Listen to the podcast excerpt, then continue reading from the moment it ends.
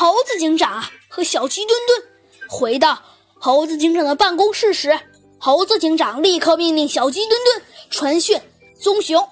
不一会儿啊，小鸡墩墩回来了，说棕熊不见了。猴子警长啊，忙问是怎么回事儿。小鸡墩墩说。我刚刚去了棕熊的家，可棕呢？可棕熊的妻子说，呃，自什么晚上，棕熊出去后，好像再也没有音讯。然后什么？说着还还还还还还啥？还大大大大大大大大大哭哭起来。哦，真的是这样吗？猴子警长一边说，一边本能的竟然往。放很多好吃的袋子里摸了摸，竟然摸出来了一块糖，一下子就往小鸡墩墩的面前一扔。小鸡墩墩啊，被猴子警长这本能的动作给惊呆了。猴子警长好像也发现了怎么不对劲，他笑了一声，说道：“哼，小鸡墩墩，平时呃，平时我想表扬你，呃，就给你拿了点好吃的，呃，今天也是本能嘛。”小鸡墩墩却不在意的，一边跳一边说：“嘿，那我们赶紧去破案吧。”嗯，很好，小鸡墩墩。听了小鸡墩墩的汇报啊，猴子警长啊，又无奈地摇了摇头。但是摇完头之后，他又皱了皱眉头：“哼，棕熊是真的没有回来，还是畏罪潜逃走了？”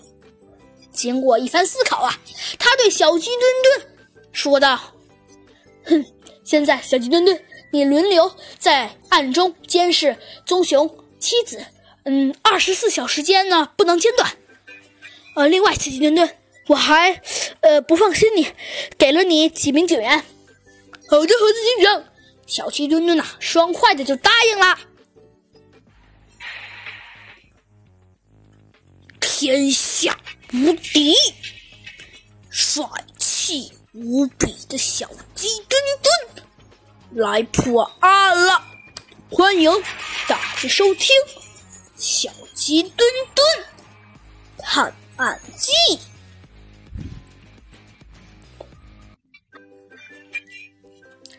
第二天深夜呀，猴子警长啊接到了小鸡墩墩和几名警员的电话。说深夜两点的时候啊，他看见棕熊的妻子提着一个包从家里回来，就悄悄地跟在他的后面。后来见他钻进了一个山洞，十分钟以后就出来了。现在他正在那个山洞前守候着。猴子警长啊，问了山洞的具体方位后啊，立刻通知小鸡墩墩，立刻赶紧前往去审查一下。二十分钟。之后啊，猴子警长和小鸡墩墩再带上几名警员，一直蹲守在山洞跟前。小鸡墩墩指指啊，绿树掩盖着山洞，悄悄地说：“刚才好像熊猫的妻子提了一包东西，就是进这个山洞的。十分钟之后拿着空包出来的。”猴子警长有猴子警长啊，若有所思地想了想，说道。嗯，估计棕熊应该就藏在这个山洞里。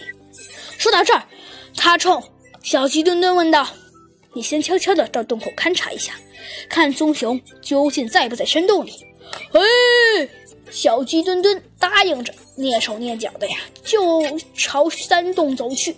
不一会儿，小鸡墩墩回来了，他捏了一把汗，又拿起猴子警长啊早就准备好的毛巾。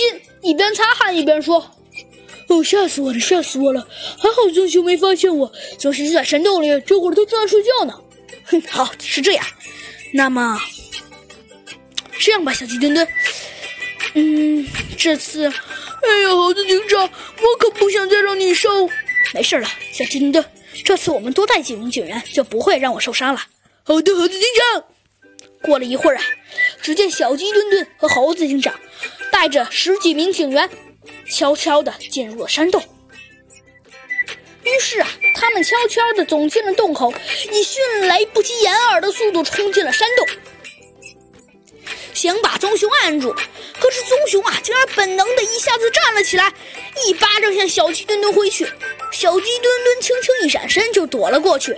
由于啊，最近他跟猴子警长啊锻炼的非常好，再加上他原本就有功夫大师的威力，而且最上他迷上了乒乓球，因为他实在太不想让猴子警长受伤了，于是他大声叫道：“哼，大胖熊！”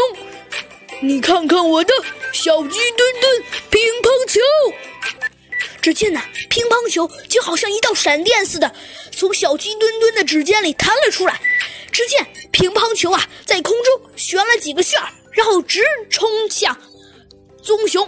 棕熊二话不说，纵身跃起，结果呀，被乒乓球打了个正着，一头栽倒在了地上。猴子警长。赶紧掏出麻醉手枪，一下子把棕熊打昏了，然后一下子按倒在地上。小鸡墩墩也急匆匆地捡起自己宝贵的乒乓球，塞进口袋里，一边看一边说：“嗯，还好还好，这次这次总算抓住他了。”但是当他醒来之后啊，发现是警察时，一跃而起。竟然又一下子挣脱了猴子警长的手，猴子警长刚想去抓，小鸡墩墩一下子拦住猴子警长，一边摆手一边叫着：“猴子警长，没事了，没事了，跑了他就跑了他了，你别再去追了。”可是猴子警长硬想往前冲，但是最后啊，还是被小鸡墩墩牢牢的、牢牢的挡在了外面。好了，今天的故事就到此结束了，到底。小鸡墩墩和猴子警长能不能抓住这可恶的大棕熊呢？我们下集再见吧。